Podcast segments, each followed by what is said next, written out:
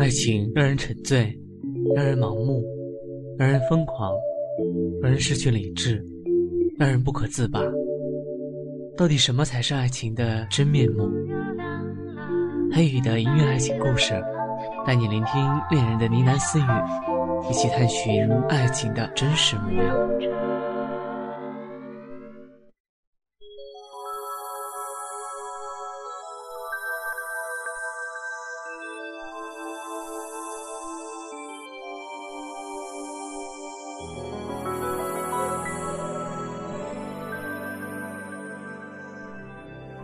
惜别山上松涛起伏，苍翠的颜色如同被施过咒一样鲜亮到狰狞，看得人心纠结。所以云深之处总是少有人迹。苏梅总在月色极尽完美的时候，才从山洞里娉婷而出。融融月色，如同薄暮时分的淡淡暮霭。缭绕在她锦绣的云鬓上，她对着我勾手横目，盈盈笑着。云锦霞披便从她的肩头滑落，露出她白皙的颈项，妖媚别样。她是狐，我也是只狐。不同的是，她是一只修行万年的灵狐，而我道行还不足千年。狐狸修行满千年，就会全身白如雪；当修行万年以后，就会全身墨黑如玉。可是我从没有看到苏梅墨黑如玉的样子，她一直幻化着人形，袅娜娉婷。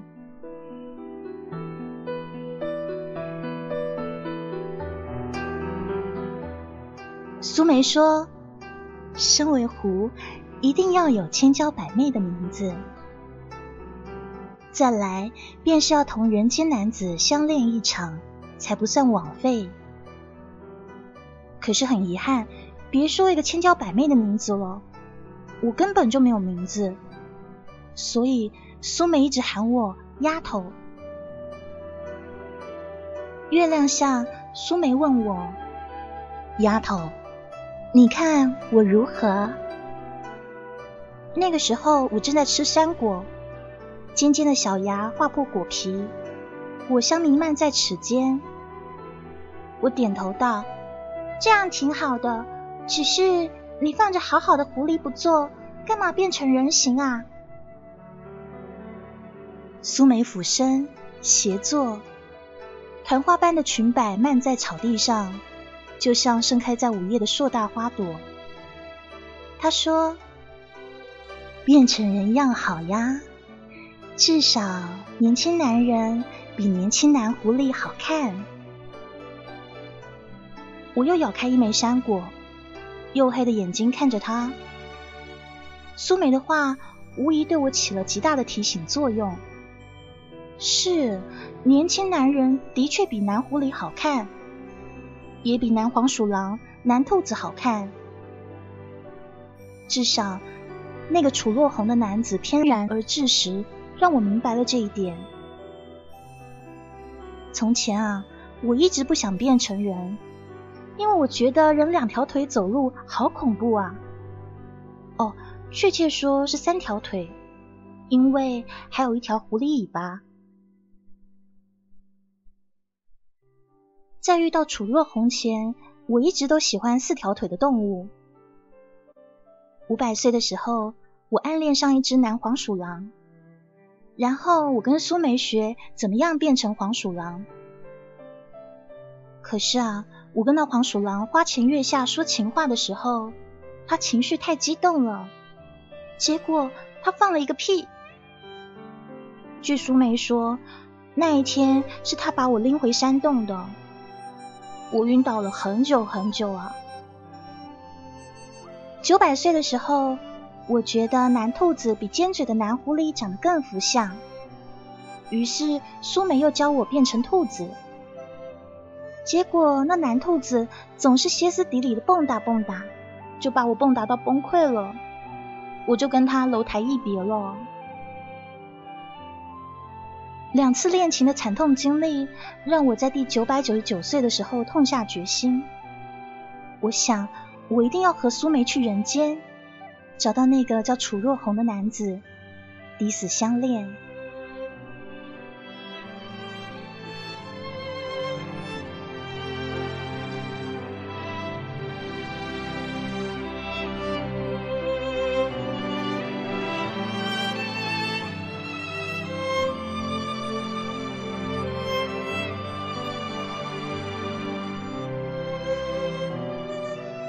我和苏梅刚下了惜别山，结果唐家堡的大小姐唐玲就上吊自杀了。我正要拉住那缕倩魂，好好的劝她一番，告诉她没有什么事是大不了的，干嘛要上吊呀？结果呢，苏梅把我一脚踹到了唐玲的躯壳中。当我悠悠的从唐玲身上醒来，得知真相的时候，我也想上吊。身旁的大夫说。哎，唐小姐怀孕了。我对着暗处的苏梅瞪眼，我我我挺着大肚子，你让我跟谁谈恋爱啊？谁要我呀？苏梅吐吐舌头，一副无能为力的表情。好吧，既然木已成舟，无奈我只好再自尽一遍。当我挣脱了唐玲的身体，飘到苏梅身边的时候。却看到更戏剧性的一幕：闯进了那糊涂的老大夫，对着唐玲的哥哥唐燕之大喊：“呃，唐小姐不是喜脉，呃，老夫失误啊！”我身旁的苏梅叹：“哎，你那么着急自杀干嘛？失策了吧？我又不是不会变成人形，干嘛非得要这小姐的身体啊？”你呀，你道行不足千年，真气在人气中竟然会捡到你道行的，不如借着身体来用。原来是这样子啊，那那现在怎么办啊？还能怎么办呢？赶紧再复活一遍呐，否则我瞧这大夫的命啊也保不住了，唐燕之定会杀了他呢。我看了看唐燕之非常俊美的脸，不想让她皱眉伤心，所以我想我只好牺牲一下了，先让唐玲复活吧。更重要的是，我这次到来为的是那曾对我回眸一笑的陌上少年。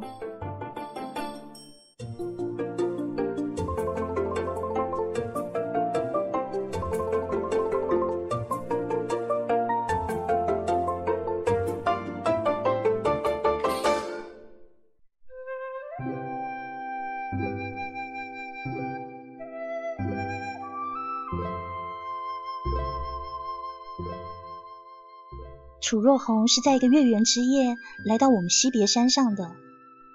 他身后剑雨凛冽，让山上所有的生灵敬而远之。山风烈烈，他头上白色包帕随风而舞，冷峻的表情淡漠至极。他的出现让我明白为什么苏梅会对世间男子这么的留恋。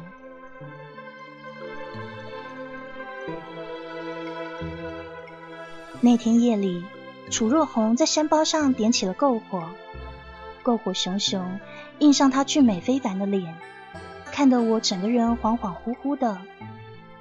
所以我溜到她脚边，白光闪动间，她警觉的看了我一眼，她的手下意识的摸上身后的剑，但是当她看清楚我只是一只温顺的小白兔时，凌厉的手指变得温柔起来，看着我，嘴角勾起浅浅的笑。那一夜，我一直幻化成兔子的模样，伏在他脚边，看他的眼神逐渐柔软，他的手掌抚过我的身体，笑道：“幸亏你不是我要找的。”我不知道他要找什么，更不理解他为什么说幸亏。如果我恰好是他要找的，那才幸福吧。后来我将这个问题无数次问过苏梅，苏梅一直不吭声。直到某一次，他被我问烦了，才道：“如果你是一只千年白狐，那么他就会将你射杀，取你的皮毛烧成灰作为药引。”虽然苏梅话说的很凶狠，但是我还记得那天凌晨，他从山下回来，看到我窝在楚若红身边。他立刻在暗处发疯的上跳下跳，担心我，担心的要命。天亮的时候，楚若红睁开双眼，我暖融融的身子靠在他面颊处，他对我轻蔑一笑，起身到泉边捧水洗脸。离开前，他摘了几片树叶。搁在我面前，他对我温和的笑道：“小兔子啊，小兔子，以后对人要有点提防之心啊。”说完，他转身离开，消失在陌上前。他回头一笑，树木真青，云色正好。楚若红莫名而来，又莫名而去。他一走，苏梅连忙冲过来，将我拎回山洞。我问苏梅道：“为什么这男子的眼睛让我觉得好熟悉，好熟悉的感觉，这么温暖啊？”苏梅的眉目间翻过几许忐忑，沉吟很久。她说：“或者山下……”会有属于你的答案的。于是，我跟苏梅下山了。来到山下，我就成为了唐家大小姐，身份无比金贵。可是，要怎么做一个千金大小姐，我真不熟练。我拿出苏梅那一套，没事就对着下人小厮来个四十五度转身，三百六十一度回眸。顺便把衣领拉开，若隐若现的闪出白皙的景象，看得暗处的苏梅直直抽搐。半夜的时候，苏梅告诉我：“丫头呀，你这个是青楼的红牌，不是千金小姐啊。”我看向他，这都是你在西别山上常做的呀。我怎么知道你是选择人类哪一种角色呀？然后我想了想，又笑了。哎，苏梅，不如我设计将你正大光明的接到唐家堡，这样你就可以和唐燕之日久生情啦。苏梅微微笑道：“你怎么会以为我喜欢唐燕之呢？”不喜欢唐燕之，你干嘛逼我做唐陵啊？那么，如果我喜欢唐燕之，处心积虑的让你如此为我铺平道路，你会不会恨我？啊？我合上锦被，香炉里熏香袅然。我说，总该为你帮忙的。如果不是遇到你，说不定我只是一只流落山间的小狐狸，随时担心猎人的剑。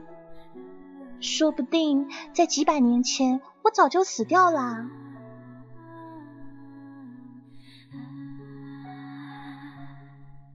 苏美听我说完，淡淡一笑。黝黑的眸子间，我看见千年前，夕阳如血，仿佛有个面如脂玉的男子。抚过一只小狐的身体，瞬间我便沉沉睡去。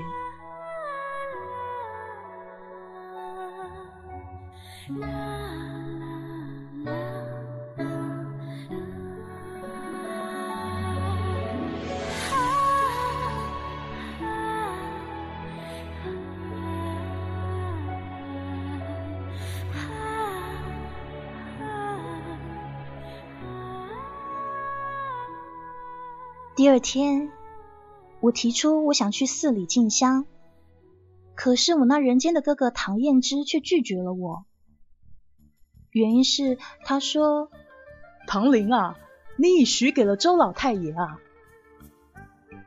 我一听着急了，怎么怎么这个不但怀孕还许给了人呢？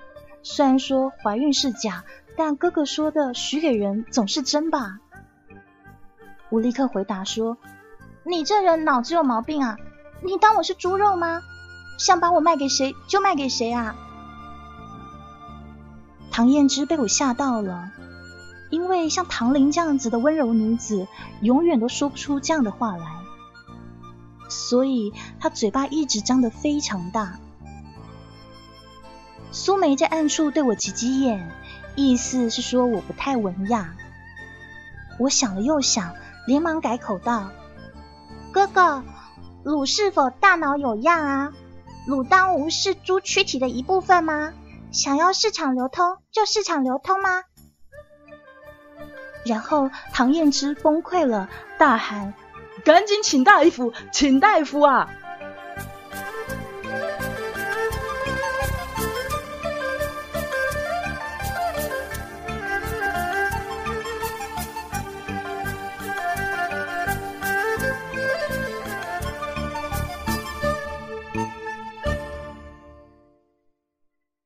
其实呢，我的如意算盘原是这样打的。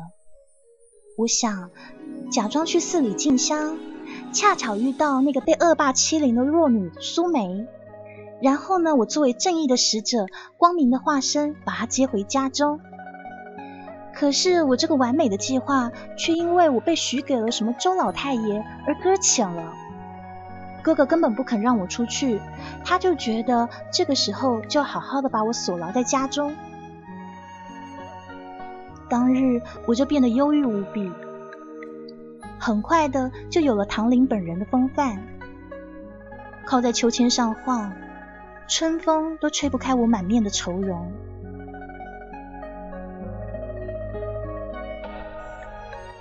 秋千越荡越高，越荡越高，我看着满院春色，想起了楚若红临去时的一瞥，我想着。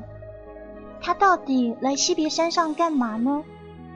难道就是为了和一只小兔子相遇吗？我想起他身后的箭雨，突然间有一种心脏被划裂的痛。心情一烦乱，我就让手下的丫头使劲的推我。我跟他们说：“用力点，使劲点，最好把我推到天上去。”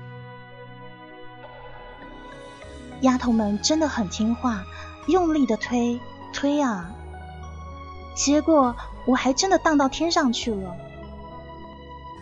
我荡过墙时，正好有两个人一前一后的飞檐走壁，大抵是前头那个人偷了后人的东西吧。后面那个人不断的追赶，然后当我荡过墙时，后面那个人就一脚走到我身上。我被狠狠的撞开，重重的飞出唐家院子，七零八落的坠在地上。其实我没有死，虽然说伤得很严重，但是我还有时间看看横在地上的那个将我撞下来的男子。要不怎么说我是只狐仙呢？可是我没有想到，这个男人居然就是我朝思暮想的楚若红。前面那个黑衣人的身影敏捷的已经无处可寻了。我寻思，人类最近进步真的是太大了，居然可以敏捷的像我们狐狸一样吗？那一撞，不但我散成七零八落，楚若红也受了很重的伤。我想，一个大帅哥就这样子灰飞烟灭了，太可惜了。我都还没有跟他谈恋爱呢。这样子，我身为一个人活着还有什么意思呢？于是我准备把唐家大小姐自尽第三次。其实狐狸也懂专心的。就在我决心求死的时候，苏梅来到我眼前，他扶起楚若红，把她七零八散的身体拼凑好，然后将一粒丹药放进她的口中。随后，苏梅又将我排列起来，跟我说：“好了，别装死了，帅哥没事呢。”过了不久，楚若红从我身后爬起，摇摇欲坠的走到我身边。他的眼神如同破冰的春水一样，痴痴的看着我说：“在下失礼了。”我忍着伤痛，回笑嫣然。然后苏梅轻轻的扶我远去。他回过身，轻轻的埋怨楚若红道：“若是撞坏了我妹妹，你可赔不起啊。”我看楚若红的脸色微微发红，不像以往那么自在。我心里非常的开心，我想他喜欢上我了。我满心欢喜，却没有发现到背后那汪春水突然变得冰冷。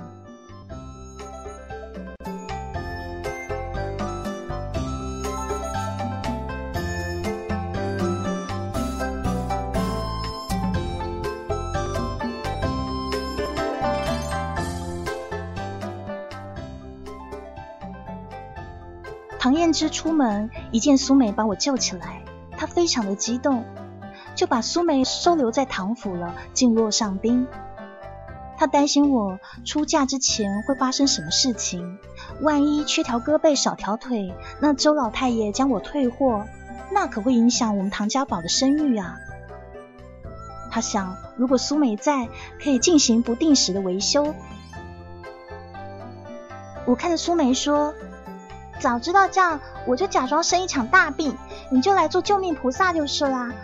哎，何必那么大费周章呢？现在好了，唐燕之不久就会落进你的虎口啦，你可千万不要重色轻友啊！苏梅怔怔的看着我，声若细水说：“丫头啊，你可知你陪伴我多久了？”我陪伴你得有个千年了吧？苏梅低头道：“有九百九十九年又十个月了。从你母亲被猎人杀死，我是在一片血腥中找到你开始。所以啊，丫头，除非有什么可以比得上你我这样千年相伴的感情，否则。”我如何也不会重色轻友的。说这话的时候，苏美的眼睛瞟了很远，远的就好像一个千年的梦一样，仿佛从这梦里伸出一双大手，抚过我的脸庞。我垂下头，苏美，我懂。可是，为什么楚若红就那么一眼，我就喜欢了呢？而不是你所谓的千年万年呢？苏梅拢拢衣袖，叹道：“唉，这世间最难懂的事情，便是感情啊，丫头啊，总有一天你会懂的。”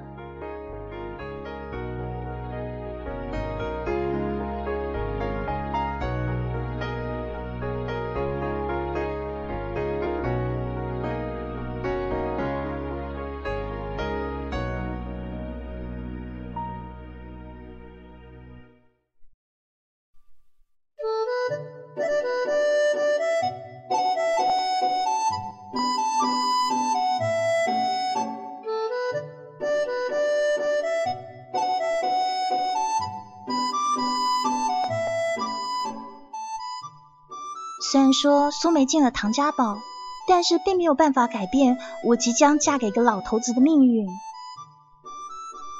我问他说：“怎么办啊，苏梅？我不要嫁给一个糟老头，你救救我呀！”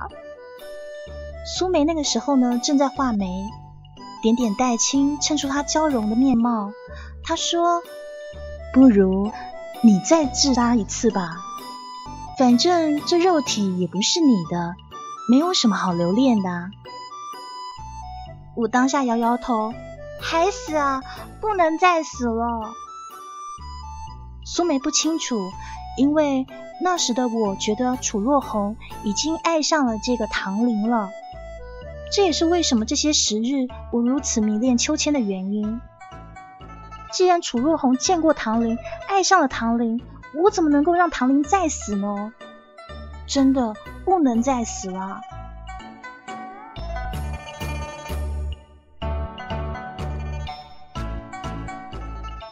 第三次见到楚若红的时候，是因为苏梅。苏梅很忧愁的对我说：“唉，那唐燕之她不喜欢我，她喜欢了一个叫做落雁的女子。枉费我长得这么国色天香，可惜啊，他却不解风情。”然后呢，苏梅满脸幽怨：“丫头。”你知道，要一个人爱一只狐狸很难，要死心塌地更难啊！我想啊，我不如早回西别山，早日得道成仙好了。我一直奇怪，苏梅万年道行，怎么迟迟不肯得道修仙呢？现在想来，应该是为了某个人间男子吧。或者就是为了他口中的唐燕之。当夜，我为了苏梅，我换上了黑色的夜行衣，在蒙蒙夜色中飞檐走壁。我打算去看看苏梅说的唐燕之喜欢的那个落雁姑娘到底是何等娇俏的人物。然后呢，嘿嘿，我借用采花大盗的名头，破坏那个女人的名声。想想，这唐家宝绝对不会允许唐燕之娶一个身败名裂的女人的，这样子不就成就了苏梅了吗？于是我按照苏梅告诉我的方位，找到了落雁姑娘的家。揭开屋顶，却见水汽缭绕。我心想：哦，原来这姑娘正在沐浴呀，正是好时机。这个时候跳到她屋里，然后呢让她尖叫，邻居们赶来就知道她已经名节不保。正好正好，于是呢我做了这样子的打算，不如呢我把他打晕拖出来半个时辰，半个时辰后呢邻居找到他的时候呢，他们就会觉得已经来不及啦。那到时候呢，我在姑娘身上呢涂上西红柿汁，再放风采花大盗到此一游，这样子整个阴谋不就是非常顺利的实现了吗？想到这里，我的手紧紧握住那颗西红柿，唰一声跳进了浴盆里。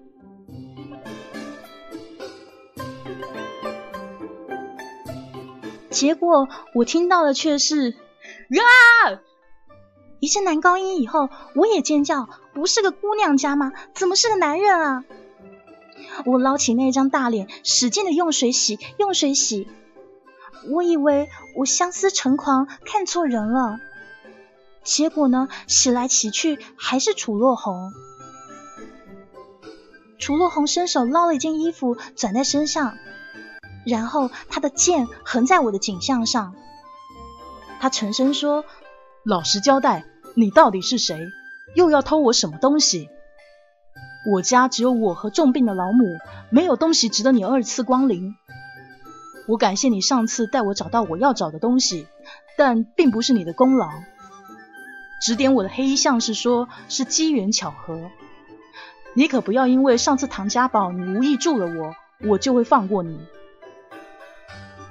这实在是太多讯息了，我完全听不懂他说的话到底是什么啊？什么？第二次带他找到他要找的，在唐家堡无意助了他？黑衣相士？哦，太多资讯无法分析。我一面狐疑，一边哆嗦着，不敢说话，因为帅哥手里的剑也是剑啊，砍下去也会掉脑袋的。最后，我举起手里的西红柿，我对他说。我是来找水洗西红柿的。你说了那么多乱七八糟，我听不明白。楚若红笑笑，眼眸变得黝黑。你以为我会相信你吗？我摇摇头，趁他沉思的空档，撒腿就跑。结果素发丝被他的剑锋划开，一头长发如瀑布一般散开。楚若红愣住了，半晌后他说：“啊，怎么是你啊？”我窃喜，原来上回我和楚若红相撞的时候，虽是短短几秒钟的时间，但貌似他对我真的记忆深刻。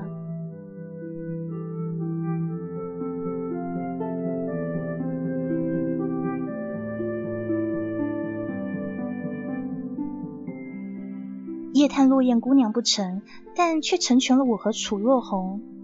这突如其来的幸福，让我忘记了去问问苏梅，怎么她跟我说的落雁姑娘的家，居然会出现楚若红呢？此后的日子，楚若红一直在唐家堡墙外，而我的秋千也一直高高荡起，感觉自己像一只归巢的鸟儿，随时都会飞向那一双温暖的掌心。只可惜苦了我那些下人，他们每天都要不断的推我，推我，推得更高，更高。但是幸福的同时，又让我觉得有一种极其细微的感觉游走在我的血管。我总觉得楚若红的眼里藏着更深的东西，深的我的梦都发冷。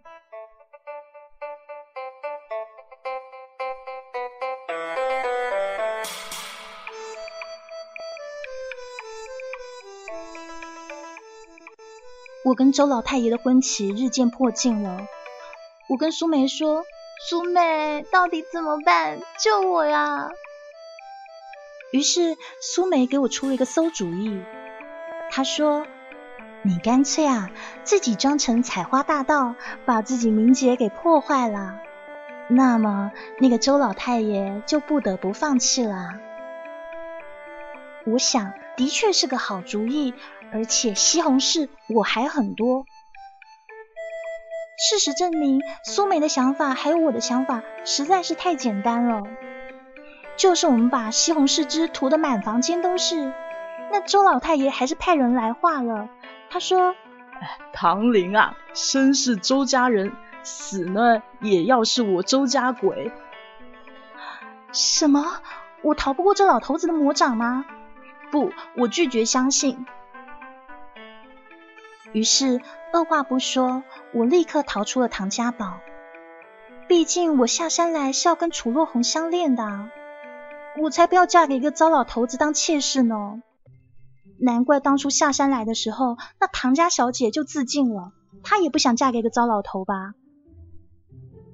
在我逃回西别山的路上，我一直想着，这样子回去了，那我和楚若红该怎么办呢？他再也没有办法在墙外的秋千上看到我了。哎呀，不管了，总之先避避风头吧。过段时日，我再去找他便是。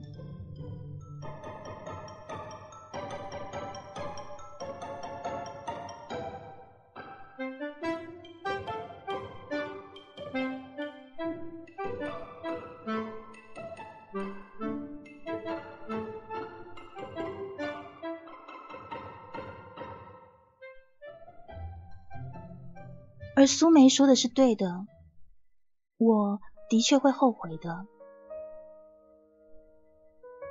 那是我从惜别山回到楚若红身边的第一夜，柴扉刚刚敲开，我迈着轻巧的胡步走向他时，一瞬间，他的剑就划破了我的心脏。那一刻，是我生活在这人间整整一千年零一天。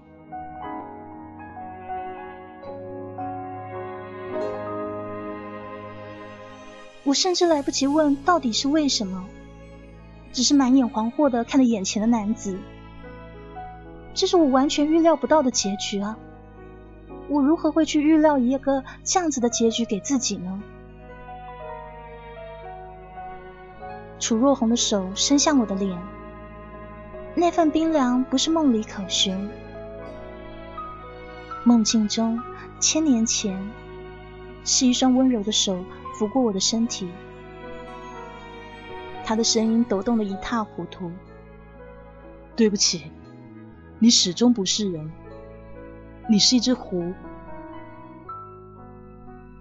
血液顺着我的伤口秘密而出，我惊讶的问他：“你怎么看得出我是狐？”他说：“因为就在唐家堡墙外，我见到你的第一眼时，就在你转身的那一刻，我看到了你身后的狐狸尾巴。”我笑了。那你可知道你为什么看得到我的狐狸尾巴吗？楚若红摇摇头。我的手也抚过他的脸。我说：“狐狸这样狡猾的生灵，只有遇到自己喜欢、信任的人啊，才会藏不住自己的尾巴。”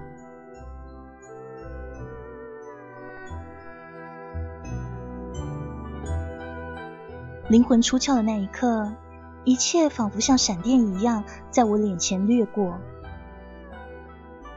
我仿佛看到一年前的楚若红来到西别山上寻找传说中的千年白狐未果。我仿佛看到他那重病的母亲躺在病床上，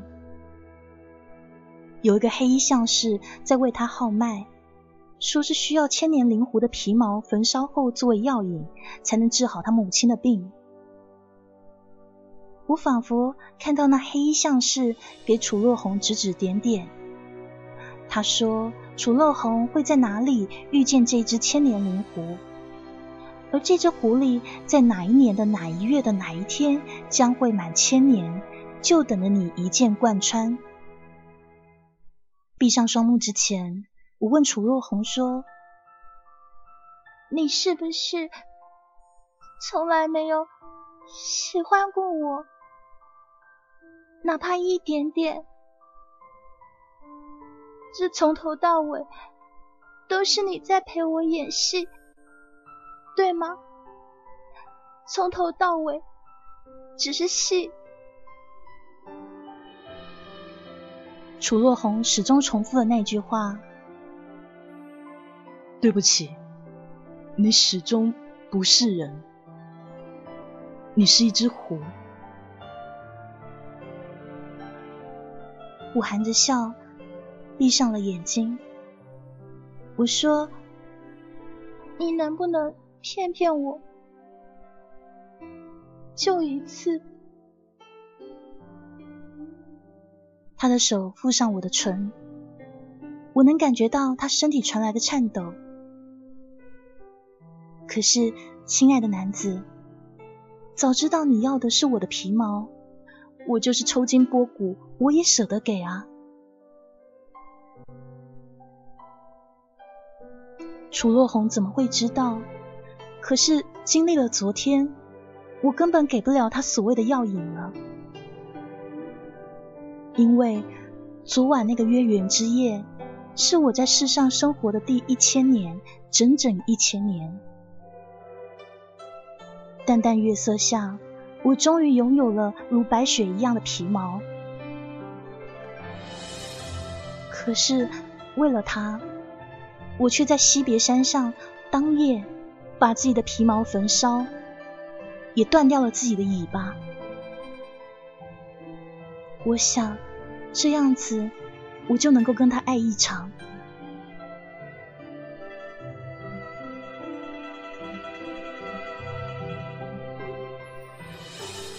苏梅在火里将我抱起，看着我全身伤痕累累，她说：“你疯了吗？你是不是疯了？”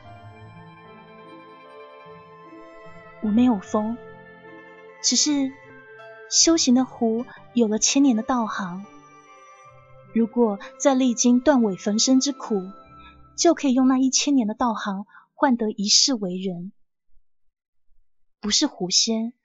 而是一个纯粹的凡人。楚若红，你可知，我再也没有可以作为耀眼的尾巴和皮毛了。我也和你一样，成了掩不住伤口的人。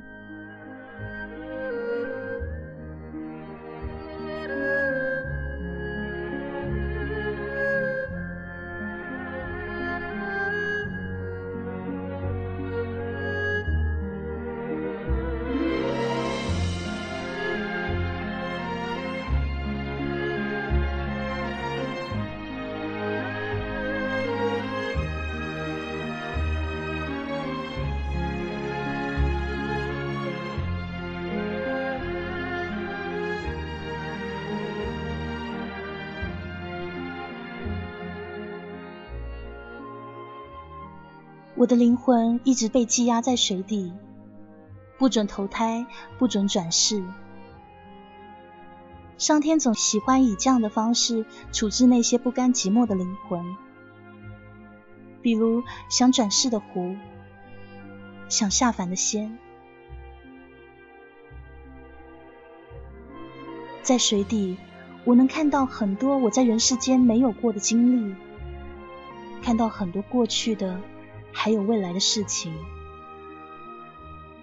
我看到苏梅，看到当时她身穿夜行衣，敏捷的将楚若红从家中引到唐家堡秋千处。我看到了人世间根本没有她说的那个叫做落雁的女子。我看到了苏梅曾经的不忍，也看到了她的决绝。我甚至看到这一刻的他依偎在楚若红身边，那个给楚若红指点未来的黑衣相士，一转眼的时候，我看到了那个熟悉到不能再熟悉的眼神，是那个陪伴了我一千年的好姐姐。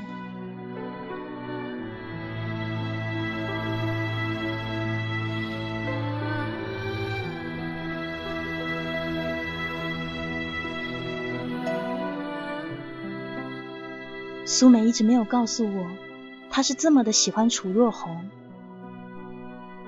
就在千年之前，那时的楚若红还不叫楚若红。她曾在我母亲遭遇错杀以后救下了我，然后她把小小的我放在未幻化成人形的苏梅眼前，她那温柔的容颜映进了苏美的眼瞳中。那个时候的苏梅是一只有九千年道行的灵狐，就为了眼前这少年，她不肯成仙，只是看着这个少年轮回转世，一世又一世。我想起苏梅曾对我说过，要一个人爱一只狐很难，死心塌地。更难。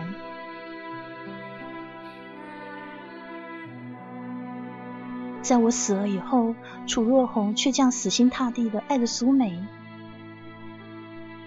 那一夜，他对着我冰冷的躯体，才知道我已经不再是狐狸了。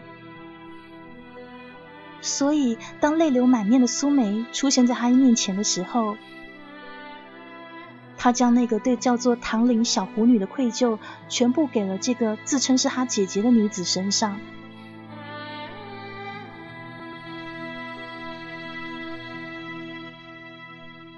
他用千年导演了一场戏，借我将拥有的雪白毛色导演了楚若红母亲的沉珂，用我的命换得了他作为一个狐女所期盼的爱情。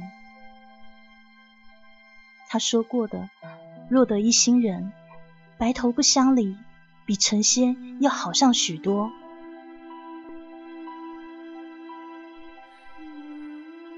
而我也知道了，楚若红骗过我。其实他爱过我的，哪怕我曾经是一只狐狸，哪怕爱过一毫一厘。我还知道了，原来千年的白狐变成黑狐，不一定要经历九千年，也可以像我一样，一夕之间为爱情将毛皮烧成炭的黑。